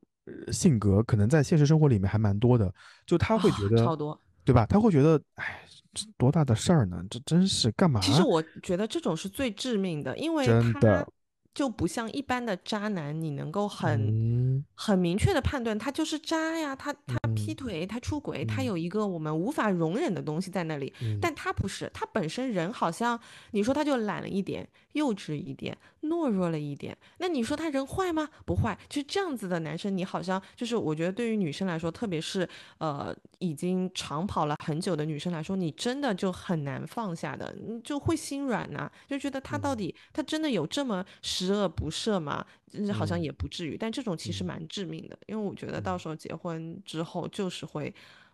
不开心的，因为真的好嗯幼稚哦。对，明白然后像你刚刚说的那个问题，我我觉得嗯如果说在结婚之前不能判断，那么结婚之后，其实有很多人他婚前婚后的呃会变化很大。有一嗯个很重要的原因，我觉得啊我猜测的他们的嗯心理是他们会觉得结婚之后对方应该也不太会。就是中国人的思维不会想要离婚的嘛，所嗯以他就可以不用再装了，他可以不用再哄了，他可以不用再努力了。唉，嗯，我其实也想说这一点，就是以前还会很多人，而且他不需要，等到嗯一两年之后，因为一两如果一两年之后这个人对你的态度变了，那应该是你们本身在经营婚婚婚姻的时候两方都有问题。但这种人他一般就是结完婚之后立刻开始摆烂，他是没有一个时间的拖延的。所以我觉得，如果你一结婚发现你的对象跟以前就是大变脸，那你我觉得在短期之内都不要要小孩，不要给嗯你们两个人制造更多的牵绊。嗯嗯对嗯嗯嗯，就及时止损吧，真的，因为没嗯办法，你有时候遇人不淑就没有办法。嗯嗯，我说点我说点题外话，你刚刚讲的嗯这些我都，也也就是我写下来，因为问题是我因问题因为问题是我问的嘛，所以答案其实我在内心是有预设的。你刚刚这些写的基本上都是我的答案。我其实后来也观察到他的日常生活当中，我觉得他们两个人相处应该还是有些其他的问题的，就包括嗯，他们家很乱，哎，就是但我觉得这个是嗯，睡睡的一种抵抗，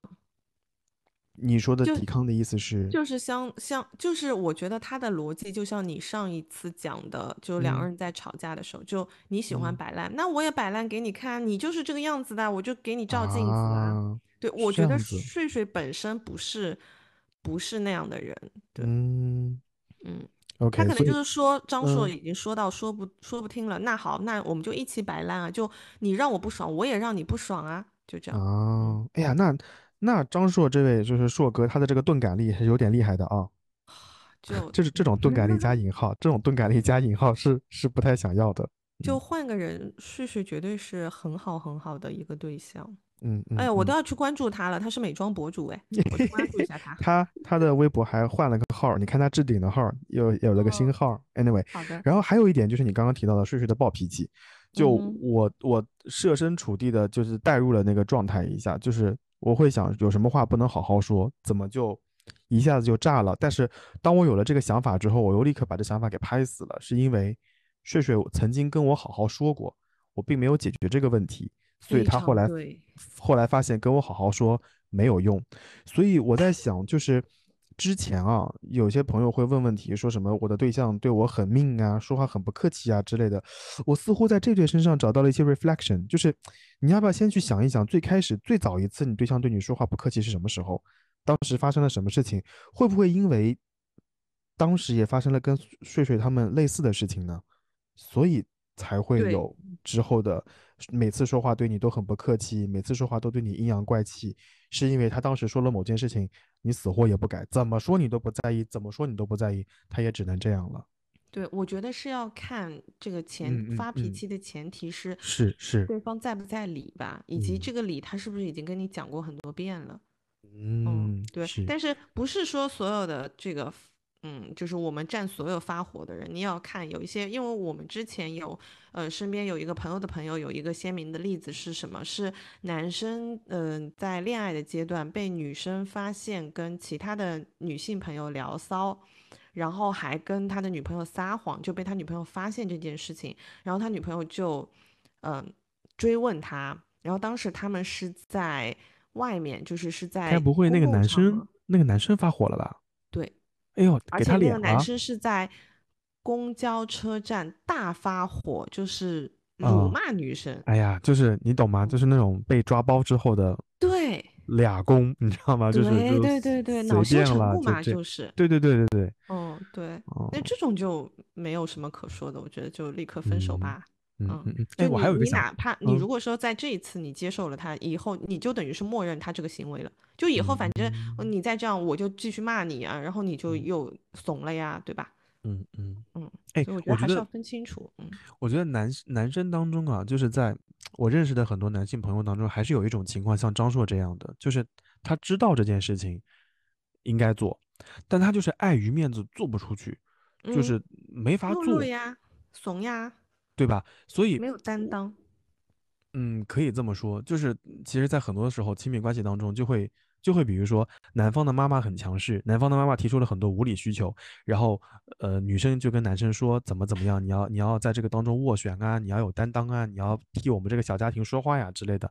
男生承认的时候是好好承认的，但是当他跟他的妈妈去沟通的时候，又又又怂了，又不说了。所以我觉得在现实生活里面还是有很多这样的这样的情况发生的，也蛮考验人的，我觉得。嗯，是的。嗯非常，所以就是在观察，在结婚之前，你要观察这个男生，他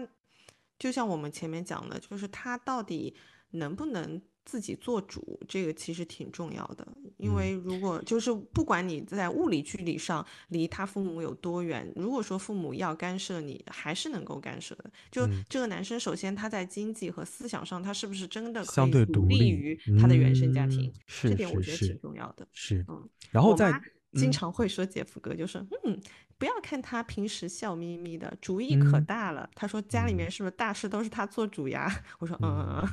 蛮好的呀，姐夫哥多会啊，在家左一个妈右一个妈，喊着你妈，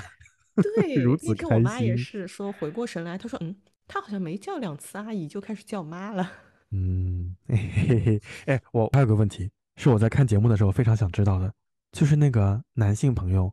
他 TMD 到底给了张硕家多大的帮助？你们是过命的交情，你才能够如此的犹豫不决吗？就是，就是你你多懂吗大？的交情都跟这件事没有关系。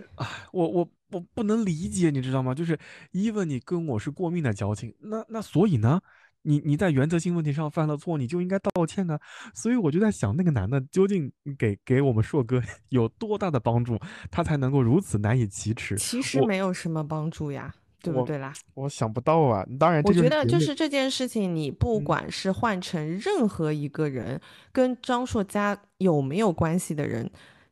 当下如果有人就是还是发生了这件事情，换成任何一个人，张硕都不会去道歉的。呃，都不会去嗯要求那个人道歉的。我觉得这嗯个问题最根本的本质是他自己比较懦弱，他爱不下这个面子，他害怕冲突发生。是我我刚刚嗯。其实还想了一点，就是张硕其实是有点要避免冲突的。对，他其实就嗯。是逃避问题嘛，他逃嗯。避这些冲突，所以就是怎么说，他所说的什么那那家人怎么怎么样，当下我最重要的是想要结嗯婚什么，嗯嗯嗯全部都。是借口。那嗯这件事情，当时他们在讨论的时候，姐夫哥就说：“他说他这样子的行为，女生当然不愿意跟他去领证了。女生会想，那真的如果有一天这些事情发生在我身上，你是不是也是会这样子去逃避？你想的也是，就是啊，这个人可能我我爱不下面子，或者我怎么样，那是不是你就要委屈你你老婆呢？就是在关键的时刻，他不能给睡睡一种就是你会挡在我前面，你会为我站出来的这种感觉。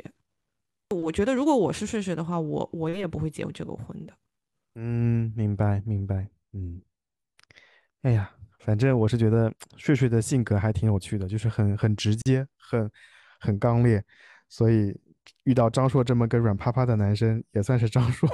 命中睡睡真注定的。的很难得，我觉得他超级嗯坚守自己的底线的。你说，其实换成嗯有一些软弱一些的女生，她可能底线就退就退了，我今天白天工作的时候，我今天不是去做评委了吗？我问了很多 candidate，问了一个问题，我说你在日常生活当中是一个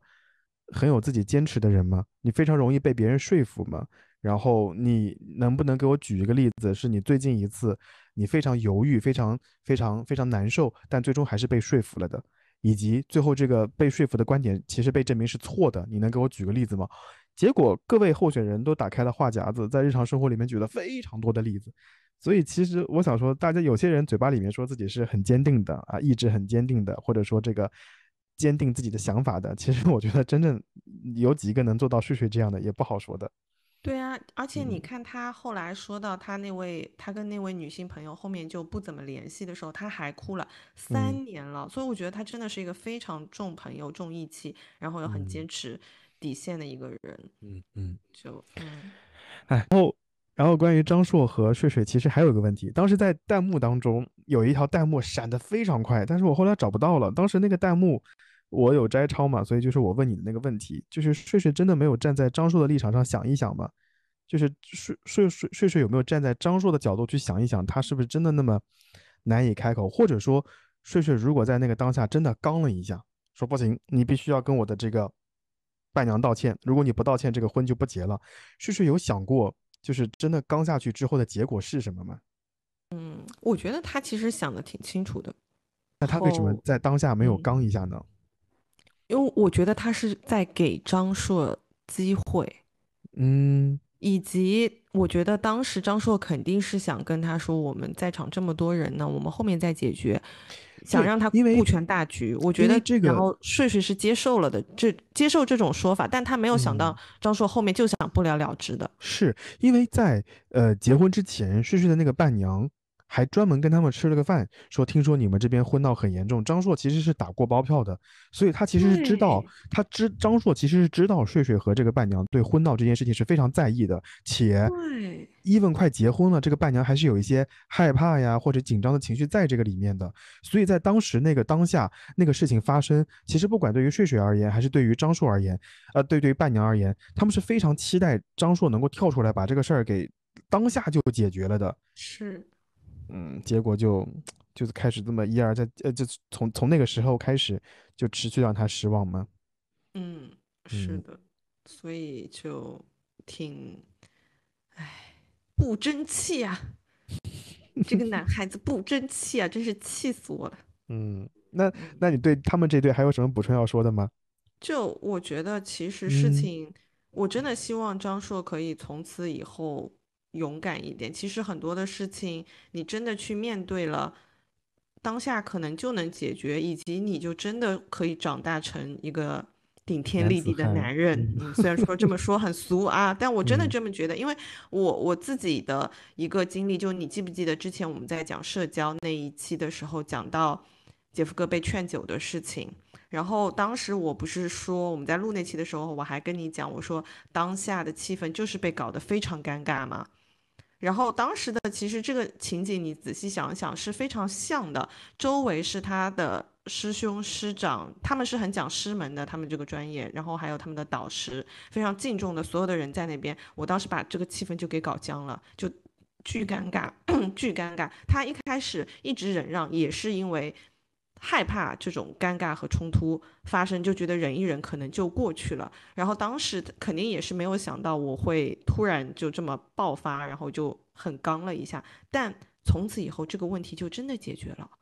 就真的解决了，就再也不跟他们喝酒了。然后，嗯，理解你的人还是能够理解你的，理解你的人反而会在事后还来宽慰你说他就是这个样子，大家心里都知道。所以就是。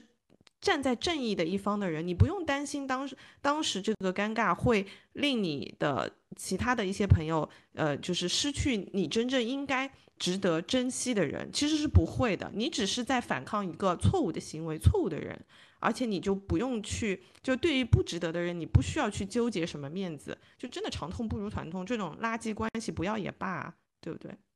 你刚刚在说那个劝酒那次的时候，我刚刚就说哦，真的耶，我刚刚拍了一下大腿，怕。现在我大腿有点麻，我觉得那个很类似，很类似，很类似，只不过场合没有那么的正式。对，而且其实当下我在做这件事情的时候，我只是为了要保护我的姐夫哥，对对，就是我的对象。然后，而且我在我们在录那一期播客，如果有新的朋友没有听过的话，可以回去听一下，听一下。我们在录那一期的当下，嗯，我还跟你说，我不确定以后还会不会再有这样子的局。结果你现在确定就再也不会有了？对，我跟大家 update 一下，就是真的该刚的时候就刚，刚完之后一劳永逸。嗯嗯，不用去纠结太多的东西，有一些关系它就是值得你去失去的。嗯，就失去之后就一身轻松啊，身心健康。嗯，当然，当然，我还要再为男性同胞再再说一句话，因为有的时候。刚刚我们讲了那么多，可能更多的是从睡睡的角度来来考虑这个问题。当然，我们现在 换个角度，我从张硕的角度来来说，就如果真的我是张硕，我就会觉得啊，对事不对人，对吧？或者说这个到了新的一天，我们可能要把当下的事情给做好。你总不能继续带着情绪再跟我说吧？所以每一次我会发现张硕就是那种无视人的状态，对吧？就是状态还 OK 来录这个节目，结果镜头转到睡睡那边，不是在翻白脸。呃，不是在翻白眼，就是语气很冲的在说话。在那个当下，张硕其实也是蛮懵的耶。所以你你觉得睡睡这种表达方式是是是故意在气张硕呢，还是说就是他习惯就是这样的？我觉得其实女生会翻隔夜账，是因为当下你男生没有把这件事情处理好，你用一种逃避的方式说：“哎，我们睡觉吧。”你觉得就睡完就没事了。嗯，但。女生可能执着的那个事情，她还是希望你能够给她一个交代。我觉得所有的这些喋喋不休，或者说是隔天还给你摆臭脸，都是因为对你还有所期待。如果真的对你失望了，就根本就 who cares，对吧？明白。那那嗯，其实睡睡可以直接说，对不对？哎呀，但是这又是陷入了个死胡同。睡睡说张硕知道，但是张硕知道知道他又不做。对啊，对啊，哎，这里面就是莫文蔚的那首歌嘛，就是呃，说又说不听，听又听不懂，听懂又不会做，做又做不对，就是就是那首歌，就是你到底，你你懂那首歌的，就是李宗盛写的，我们到时候可以把这个歌插在节目当中，我觉得就非常好的描述了张硕的状态啊。嗯，好，这是这是第二对啊，我们说的足够长了，然后接下来是第三对啊，第三对其实是我蛮想问的，因为我们在上一期节目当中其实讨论过一个话题，就是夫妻的。相处当中，随着他们不断的往后相处，情侣可能越往后越平淡，越往后越平淡。所以傅首尔说，他在他的日常生活当中已经感受不到爱了，生活就越趋越发趋于平淡了。我我们在上一期节目当中也说，这个事儿其实在日常生活里面还蛮常见的。但我后来仔细想一想，包括看到朋友们在节目里留言，我觉得这个事儿是完全可以避免的耶。就当你当你已经意识到说我们的感情可能有一些。淡了，或者说可能没有最开始一些浓烈了。其实你是可以刻意的在在相处的过程里面去制造一些呃浪漫的气氛，或者说制制造一些情节，能够在两个人再继续继续升温。我觉得 Papi 讲了一件事情，当然不一定是浪漫的情节啊。Papi 讲了一件事情，我觉得是很认同的，就是浪费时间是非常有必要的。你不一定说两个人一定要在一起做什么事情，但你一定要给两个人提供一些相处的环境，哪怕是在一起喝杯咖啡。或者逛逛街，在那种相处的时时光当中，在那种机会当中，可能慢慢你们的感情又回到了原始的状态，只是说。在日常的接触和相处当中，可能节奏比较快，生活的这个重心、工作的重心可能不太一样，然后生活的作息也可能没有那么规律，让你感受不到了对方的爱，所以你可能需要刻意的去营造或者给出这么个机会，让你再次感受到这种相爱的过程。我觉得还是有必要的。嗯嗯嗯，同意。就我很同意那句话，就是要呃有一些浪费时间的事情，其实它是很有意义的。就嗯嗯，不管做什么，我我觉得就是傅首尔跟她老公的最大的问题就是他们之间的生活已经没有交集了，嗯对不对？他们没有矛嗯盾，但同时他们没有交集，嗯，这就是最大的问题。就你所有做的一些浪费时间的事情，都是为了让彼此有交集啊。是，嗯，嗯，你你哎，你看到第二集了吗？还没有，还第没有二集有一宝姐很忙。啊、我要给你做个剧透。第二季有个非常有意思的环节，就是让两个人选出一天当中他们最舒服的时候。老刘选的时间是晚上的十一点。老刘说，在晚上十一点之后，孩子睡了，一天也忙碌了，他可以开始迎接自己的生活，他可以轻松一些，刷刷剧啊之类的。傅首尔认为，一天当中最轻松的时候是凌晨的十二点零零点，因为那个时候他可以开始对过去的这一天做复盘，对未来的一天做规划。你会惊讶的发现，两个人这一天当中最舒服的时候是没有彼此的。对，而且你有没有发现他们之嗯间的互动也是没有彼此的？就是我我印象非常深刻，就第一集里面老刘一直在玩火，一直在烧火，就是 玩火。然后傅首尔丝毫不关心那个火怎么样了。嗯，老刘可能就心心里在想，得亏有这个火啊，能够让我有个机会，就是出去喘口气，不然我要尬死在那个地方了。我感觉老刘应该有很多话要说，但是他不想说，对，他已经不哦想说了，他已经不想就是。睡睡，嗯他还在那个喋喋不休的状态，老刘已经过了那个状态，就真的是不想说。我觉得他们俩已经变成了两条平行线了。当我一样俯瞰冬季夜的海洋，星星一样黑夜隐藏了富士山，我一个人隔着落地窗，想着我们到此一游的合照。爱太短，回忆却太长，我找不到出口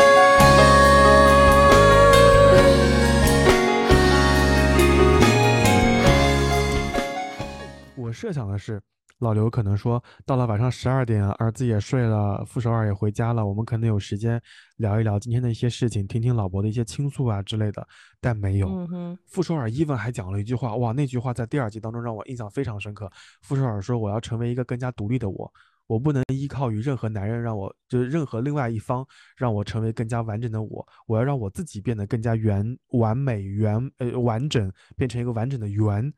所以傅首尔他的理念当中，他是一个比较独的人，他可能是不太需要另外一方参与到这个当中的。所以之前有一个情话说说些什么最浪漫的话是什么？有个人讲了一句话叫 “You completed me”，就你让我感到完整。但这个话在傅首尔身上是不被不适用的。所以我我想说的一点就是，傅首尔跟老刘能够走到今天，你说他们俩有没有共同目标呢？其实也有，就是他们两个想在上海能够继续。呃，活活得更好，生活得更好，但他们对于这个共同目标所付出的努力，其实是不太一样的。老刘就有点要要摆烂，就是躺平的感觉，说没所谓了，我做再多的努力，其实都对这个家不会产生更大的作用了。我倒不觉得说他嗯是摆烂，因为他嗯有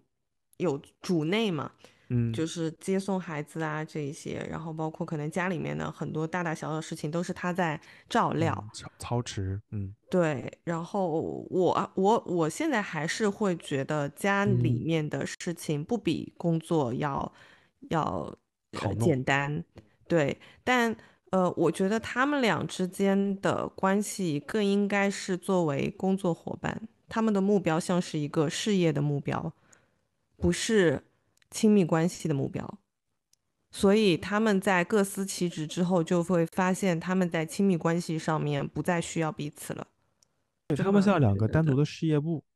嗯，傅首尔可能是是外联部或者市场部，老刘可能就是后勤部，对啊，一个前台，一个后台嘛。对吧？他们能够很好的把这出戏搭台唱好，但是他们彼此之间有没有什么更多的感情交流，那那就打上一个问号了。对，他们就在实现目标的时候，上班的时候大家都可以上得很好，然后也没有什么矛盾。但是下班之后就是属于，就两个同事，哎，我们上班的时候 work 的很好，但是我下班之后不会再跟你联系的那种啊。你不觉得就是这样的人吗？哎，那这种局面怎么破呢？就好比很多年轻人，就比如说我们刚毕业之后，在上海留下来打拼，我们的目标就是五年之内在上海能买下一个房子，所以你也很努，力这个，我目标太难了。哎 我随便举个例子，可能十年吧，啊，这无所谓，或者在苏州啊，十十年买上一个房子，你以公司为家，你天天在公司努力工作，我也以公司为家，天天在公司工作，每天累得不像个样子，我们也在为我们的终极目标而努力，但是好像我们就没有一些感情交流耶，这种事情在现实生活里面也蛮常见的耶。嗯，然后就没有怎么办？分开啊，到最后就是分开的呀。那这个局面没法破吗？没有办法破啊。我或者说，我觉得分开为什么不是破呢？为什么一定要在一起才是破呢？哦哦哦，我懂你的意思，我懂你的意思。，嗯对啊，就是如果说你们各自的这个这个频道已经不在一起了，嗯为什么要绑定在一起呢？我我一直嗯觉得恋人跟朋友，就是跟亲密的朋友的关系是很像的。有一些朋嗯友，我们之前也说，有些朋友只能在人生路上陪你走一段，但嗯是真的走得很长久的朋友，他甚至是比恋人关系还要长的。那其实你想想，也是一样，我们拥有一致的三观、类似的爱好和生活习惯，我们才能一直走下去。所以我觉得恋人也是也是一样的呀，就是有些恋人他只能陪你走一段，在可能刚你到这个城市的时候，大家一起打拼的时候，想要生活慢慢变好的时候，但是到后面两个人就渐行渐远了，或者说觉得哦，好残酷哦！我跟你讲，我都已经能带入到整个故事了。你看在，在刚到这个城市的时候，刚刚开始打拼，就有点像老王，啊，不是老王，那个老纪跟诗琪，我扶扶持你，对吧？然后呢，我们俩一起打拼，然后我们俩有了共同目标之后，突然有一天你比我更的变得更好，就像傅首尔这样，我突然变得很强，老纪你要主内了，慢慢的我们俩人就渐行渐远，没有什么共同语言，哦，只能散了。对呀，就你各自的进度不一样，就像你跟呃原来在初中每天一起上上下学特别要好的朋友，呃，到毕业之后你们去了不一样的城市，然后做的工作差别也很大。等你们再回到老家叙旧的时候，发现两个人貌合神离，这个时候你可能很想。尽快的结束这个聚餐，然后在离开的那一瞬间，你松了一口气，不就是一样的吗？就哎如果真的以嗯放下这种捆绑之后，你就放手，这段关系它过了啊就过了，你反而就各自都轻松了。听懂，听懂，听懂。所以其实你还是蛮劝老纪，呃，不是，怎么老说老纪呢？所以你还是想劝老老刘跟首尔分开的是吗？嗯，对，我劝他们分哦开，我觉得就更开心吧，两个人分开的话。哦，马里奥提供了一个很奇怪的，也不能说很奇怪啊，很不一样的观点，颖的观点，嗯，很不一样的观点。盲猜一个，我盲猜一个，哎，他是不是觉得傅首尔应该跟张硕在一起？啊，没有啦，没有。哎，傅首尔张硕，张硕可能就会被教育他呀教育的。没有没有没有，马马里奥是这个问题，就是这嗯个节目其实也选择了一些呃家庭是有孩子的，嗯哼，所以你看郭姐跟张硕的儿子，呃，怎么张硕、郭姐和张赫 这些嘉宾，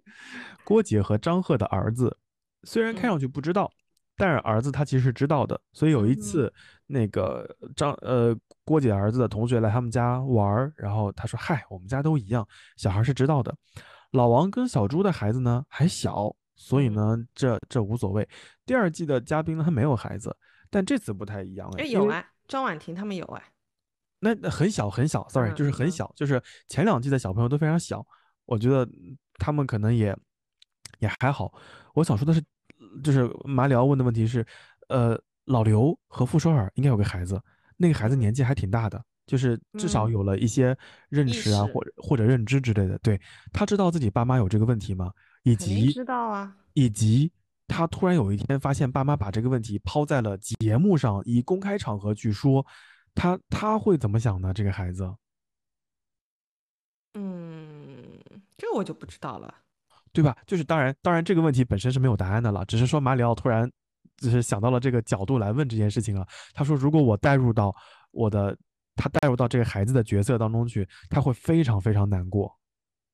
嗯，啊但我觉得，但我是觉得小孩他应该是已经知道了。而且他其实应该已经接受了他的母亲是一个公众人物的这么一个设定角色，对的嗯设定，对，嗯。所以他哪怕不上这个节目，他们最后分手了、离婚了，这件事情依旧最后的结局也是要曝光在公众之下的，他承受的压力嗯其实是一样的，但是他们上了这个节目以后，小孩可能一一时不能接受。反过来，如果说他想了解他的父母，他看了这个节目之后，他可能对他的父母会有不一样的了解，没错，然后从而去理解他们为什么会分开。我是这么想的。所以张赫 第一季，张赫他有一次带儿子看一起看这个节目，他儿子嗯其实也蛮感慨，也有感触的，尤其是呃他在那个爬上那个新型桥环形桥的时候那一段，带他儿子一起看，他儿子也是有感触的，所以。我觉得说说不定这个节目对他儿子来，就是对对傅首尔的儿子来说，可能也是个缓冲吧。嗯嗯嗯嗯，嗯嗯，对，好我觉得可能到后面能够理解吧，而且现嗯在的小孩会比我们更加成熟一点。嗯哼，有的时候，他们其实更多的，我我我能够，就是身边能够了解到的，如果说父母的感情不好的话，他们可能更愿意他们分开，这样子的话，轻松的是三个人。嗯，是是是是是，嗯有时候小朋友夹在中间，其实很很为难难的，嗯，嗯很为难的，对，你就你就不要去设想说这种最后是离婚的结局，你就想一想，偶尔父母吵架，你在家的时候你有多难受，嗯嗯，就可以代入了吧？因为嗯，对，因为我们只看了第一集嘛。对对对，因为这个嗯节目肯定还会继续再往下，按照过往的这个经验啊，它肯定会有一些反转，然后的这个这个风评可能会先出现一次倒置，然后后面还会再有一个让我们很惊讶的结果之类的，所以我们的一些分析只是代表我跟小宝个人的观察，不足以成为节目组的一些这个这个依据，以及如果讲的有不对的地方，大家就尽情讨论，也不用对我们进行攻击啊，这是这是这个。嗯 然后那对于这个节目第三季，你还有什么想说的吗？就我们来一起盲猜一个，从现在的这个，嗯对嗯你给嗯他们呃最后的一个预判是怎么样的？我觉得张硕跟睡睡可能会在一起，就是嗯我觉得睡睡可能会继续再给张硕一个机会，但嗯是但是回到现实生活里面去，张硕大概率解决不了这个问题。嗯嗯，因为我觉得十八天的旅行，你想对张硕的 mindset 产生很大的影响是是很困难的。嗯嗯，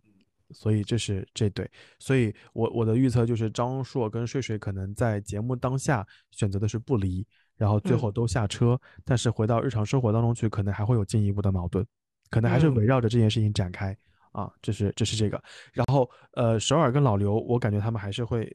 不是还是啊，就是他们会选择离，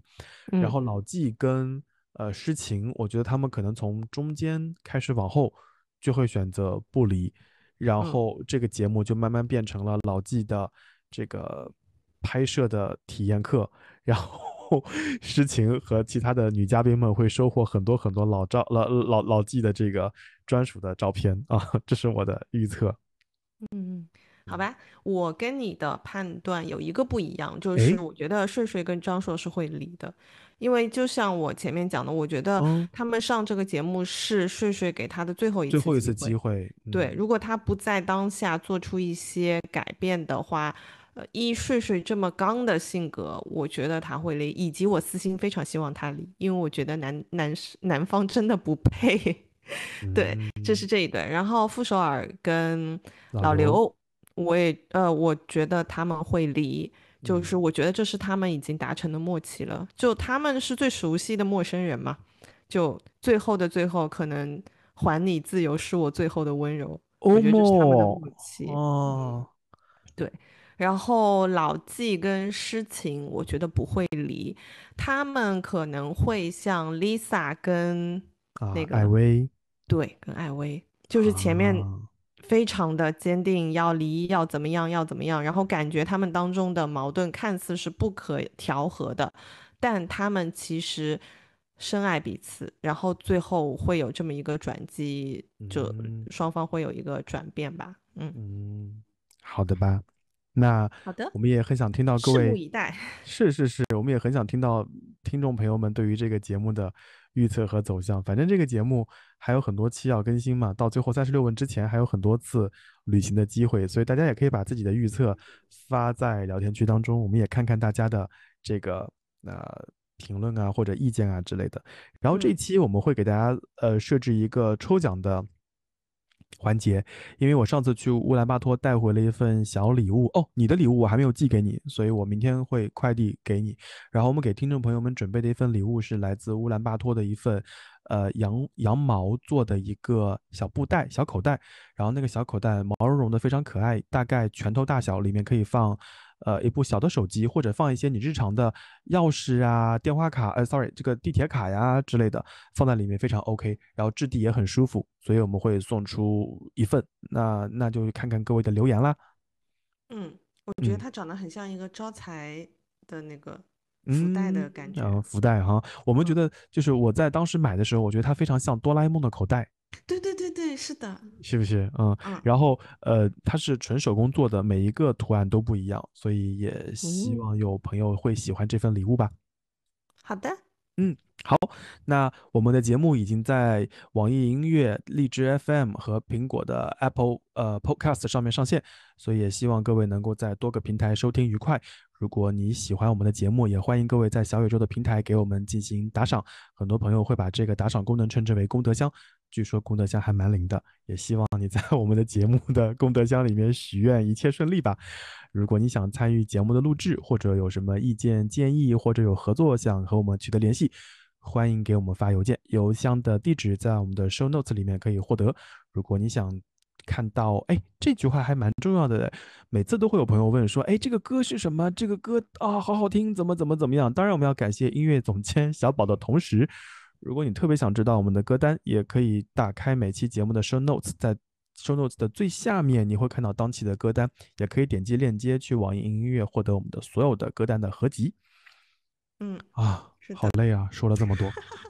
嗯，还有补充一点，就是哦，在功德箱里面的金额，我们其实有商量过，在日后积累到一定程度，我们会把它做成周边，然后反馈给喜欢听我们这个播客的听众朋友们。没错，因为转眼我们就快到呃新的这个节目的周年纪念日了嘛，所以我们也嗯会在想说做点什么周边送给有趣的听友朋友们，也希望大家可以在评论区里面给我留言，给我们留言，你想拿到什么样的礼物啊，或者说你觉得我们做点什么东西你会特别特别喜欢呀，也可以在聊天区里面跟我们稍微说一说。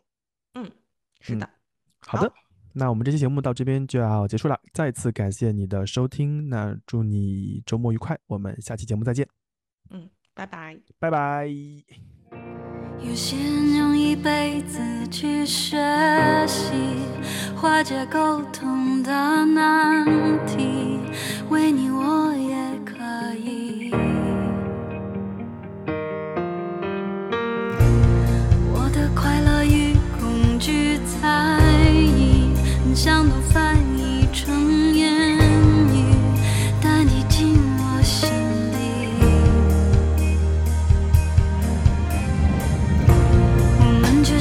下一层玻